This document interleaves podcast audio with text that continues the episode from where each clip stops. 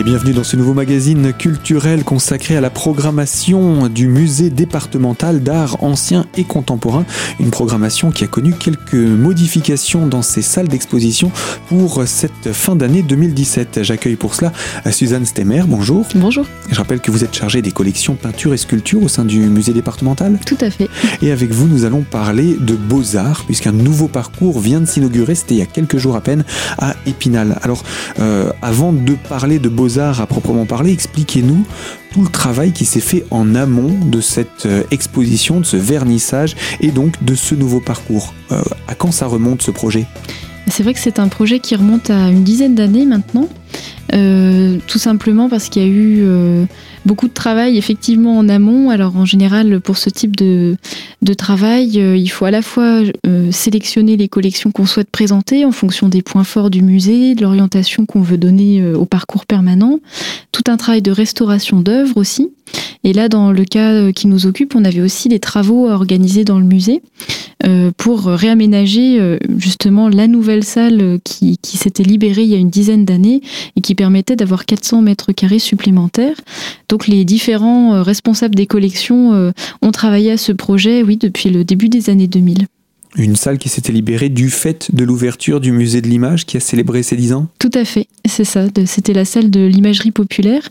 Et donc, euh, après le dépôt de, ces œuvres, le musée s'est interrogé sur ce qui pouvait être montré dans cet espace. Et finalement, le consensus s'est fait autour du fait que le, un des gros points forts de ce musée départemental, c'est sa collection Beaux-Arts et que euh, elle méritait justement d'avoir plus d'espace puisque euh, jusqu'à encore récemment, comme vous le savez, on montrait que jusqu'au XVIIIe siècle, alors que maintenant on arrive à présenter le XIXe et euh, jusqu'au milieu du XXe siècle dans ce parcours. Alors quels ont été les, travaux qui ont été effectués en termes de, recherche, de réflexion, de restauration peut-être également depuis que cette salle s'est libérée? Alors euh, effectivement, il y a eu dans un premier temps un, choix d'œuvres, une sélection d'œuvres à présenter. Donc du 18e euh, Alors là, du coup, ça allait du 16e au 20e carrément. C'était mhm. sur l'ensemble des collections. Et donc, euh, le choix des œuvres, ça s'effectue en fonction de leur intérêt euh, du point de vue de l'histoire de l'art, leur esthétique aussi, euh, l'auteur, voilà, tout l'intérêt qu'elles peuvent avoir. Une fois que ces choix ont été faits, il a fallu programmer des restaurations parce que beaucoup de ces œuvres n'étaient pas présentables en l'état, notamment les œuvres du 19e siècle qui n'avaient pas été présentées depuis très longtemps en salle.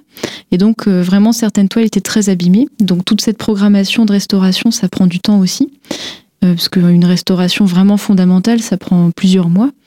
Et puis euh, après, il y a toute la partie recherche qui se fait en parallèle, où là, justement, euh, pour tout, notamment les éléments de médiation qu'on veut apporter au public, on cherche à savoir qui était l'auteur, à mieux connaître l'auteur, reconnaître les sujets représentés, faire des comparaisons avec d'autres œuvres, etc.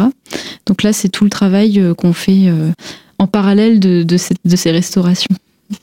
Et donc euh, tout cela a donné lieu à, un parcours euh, qui euh, a été mis en lumière cette année. vous, vous avez récupéré ce dossier il y a combien de temps?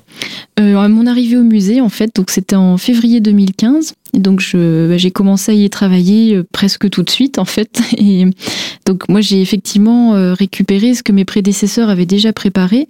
Et c'était intéressant de voir qu'ils avaient déjà une vision en fait pour euh, ce nouveau parcours permanent. Donc moi je me suis appuyée sur ce qu'ils avaient fait. Et donc j'ai voilà j'ai modifié parfois certains choix d'œuvres en fonction des restaurations qui avaient pu ou non être menées. et puis après, en fonction de certains choix, parfois plus subjectifs, là, on est forcément on met un petit peu notre patte aussi, mais voilà, je me suis appuyée sur ce qu'ils avaient fait. Euh, et puis notamment sur leur recherche aussi, parce que pour certaines œuvres, ils avaient déjà bien avancé le travail. Alors ce qu'il faut dire, c'est que depuis dix ans, il y a également le, récollement qui a, qui a été lancé. Donc cette classification et revérification de, de, ce que sont les œuvres. En deux mots, le récollement, rappelez-nous ce que c'est. Alors en deux mots, le récollement, c'est le passage en revue finalement euh, de chaque objet euh, du musée. Au musée, on a à peu près 33 000 objets. Euh, et à chaque fois, il s'agit de vérifier l'état de conservation de l'œuvre, euh, si elle a un numéro, un marquage, relever toutes les mesures, etc. Et faire le lien avec l'inventaire pour voir si l'œuvre est bien inscrite à l'inventaire. Donc ça, c'est le premier récollement. Et le deuxième, puisqu'ensuite on enchaîne en fait avec un deuxième récollement, c'est de faire l'inverse, c'est de partir des inventaires et c'est de vérifier qu'on retrouve bien chaque objet. Et voilà, ça c'est une obligation qui est faite à tous les musées de France par le ministère. Ça permet de connaître extrêmement bien les collections. Et comme vous l'avez dit, en fait, le récollement décennal du musée départemental s'est achevé cette année. Donc ça se faisait en parallèle aussi de ce projet. Et euh, oui, ça permet euh, notamment d'avoir accès à la base de données qui a été créée au fil du récollement, qui nous permet de gagner énormément de temps dans nos recherches et de d'agréger en fait tout ce qu'on trouve autour des œuvres euh, dans ces fiches. Tout cela a également été numérisé oui, oui, oui. Alors, effectivement, on pourra peut-être en reparler plus tard, mais c'est l'occasion là de, dire que cette base de données, qui pour l'instant est utilisée en interne, hein, comme dans tous les musées, là, on l'a, on l'a met en ligne progressivement. Et le parcours Beaux-Arts, c'était l'occasion de mettre en ligne une partie des œuvres. Alors, euh, en lien direct avec le parcours, mais aussi on en a profité pour montrer d'autres collections. Donc si vous voilà, si vous allez sur le site internet du musée départemental, vous pourrez déjà voir une partie des collections en ligne. Eh bien, on reparlera hein, de ce nouveau site web et euh, de ces nouveautés un petit peu plus tard. Suzanne Stemmer, je rappelle que vous êtes chargée de collection peinture et sculpture au sein du musée départemental d'art ancien et de contemporain à Épinal. Et avec vous, nous présentons ce nouveau parcours permanent Beaux-Arts intitulé euh, Trésor retrouver, eh bien, je vous propose de marquer une petite pause. On se retrouve dans quelques instants pour la deuxième partie de notre magazine sur cette thématique. À tout de suite.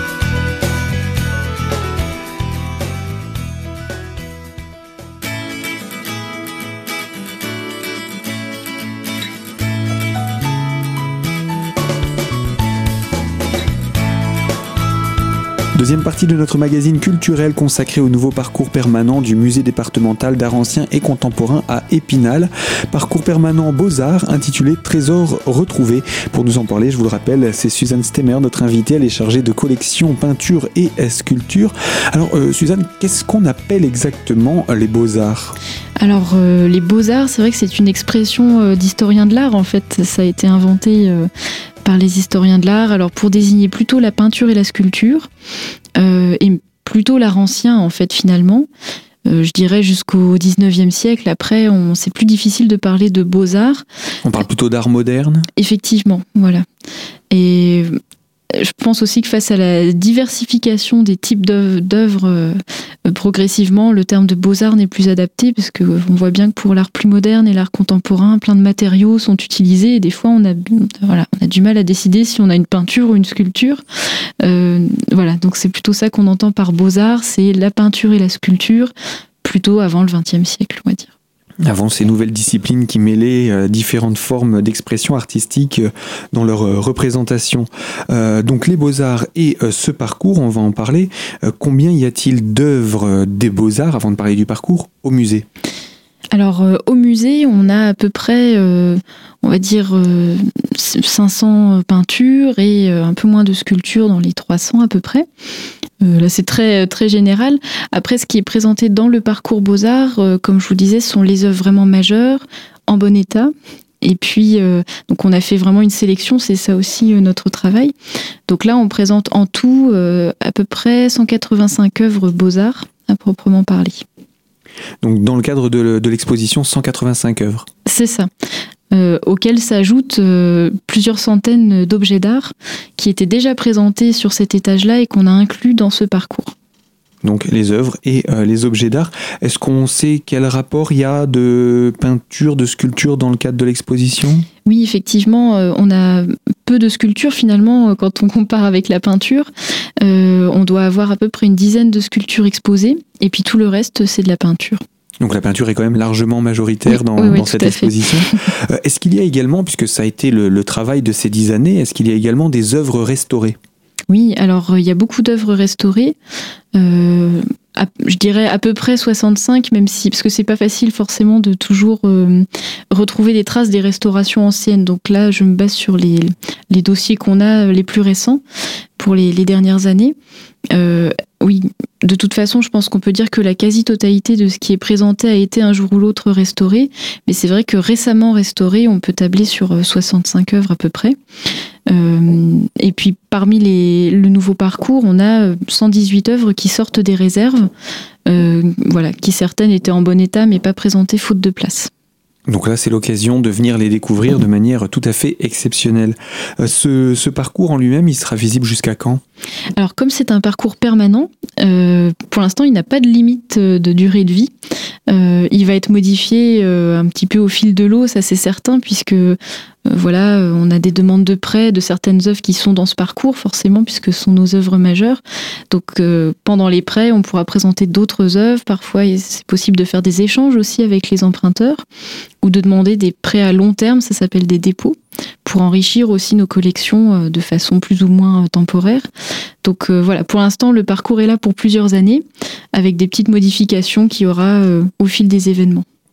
Alors ce parcours, comment il se présente? Déjà, il se trouve où au musée exactement? Alors il, est, il occupe le premier étage du musée, donc il est finalement au cœur du musée. Il commence avec le XVIe siècle et se termine au milieu du XXe siècle. Donc on propose vraiment aux visiteurs de se laisser emmener dans euh, une découverte des arts bah, de la Renaissance euh, voilà, jusqu'à la période moderne. Et euh, il est guidé entre donc des collections à la fois françaises, italiennes et aussi les écoles du Nord. Ce sont les gros points forts de cette collection avec notamment euh, le XVIIe siècle et le XVIIIe siècle, qui sont vraiment euh, le, cœur historique de cette collection Beaux-Arts, avec beaucoup de chefs-d'œuvre. Bah, on connaît le Rembrandt, le Delatour, mais beaucoup d'autres artistes à découvrir.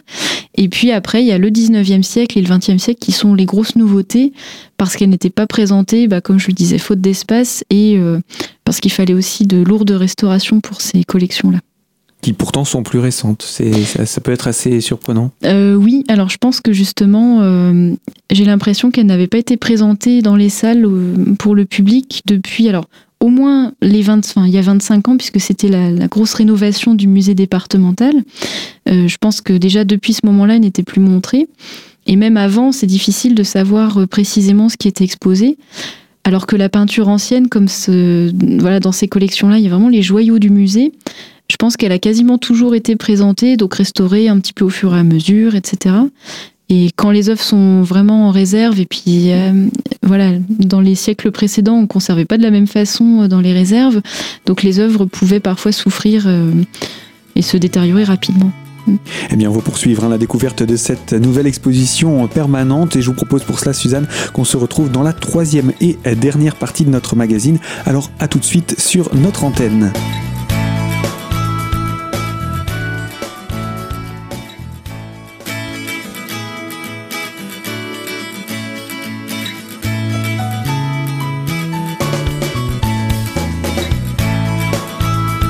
Troisième partie de notre magazine culturel consacré au nouveau parcours permanent Beaux-Arts intitulé Trésors retrouvés et proposé par le musée départemental d'art ancien et contemporain à Épinal.